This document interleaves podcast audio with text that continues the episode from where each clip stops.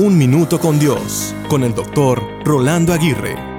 Algunos han dicho que la paciencia es el arte de la espera. Otros dicen que con amor y paciencia nada es imposible, pero la verdad es que el ser paciente es muy difícil.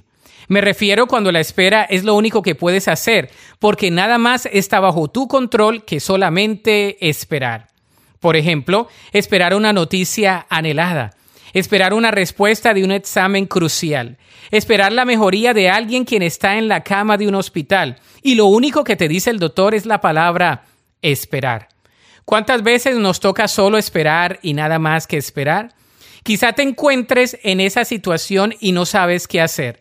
La palabra de Dios nos habla de muchos episodios donde el pueblo de Dios tuvo que esperar en Él. Todo el tiempo Dios fue consistente con sus promesas y los libertó una y otra vez. Sin embargo, la lección más grande es la siguiente. Lo que Dios hace en la espera es tan importante como aquello por lo cual estamos esperando. En otras palabras, es durante la espera que Dios nos enseña, nos anima, nos corrige, nos quebranta, nos fortalece y nos guía. De modo que la paciencia va conectada de la mano con la espera. Humanamente es difícil ser paciente, por eso pidámosle a Dios que nos ayude en nuestra espera. Él lo hará. La Biblia dice en el Salmo 41, con paciencia esperé que el Señor me ayudara, y Él se fijó en mí y oyó mi clamor.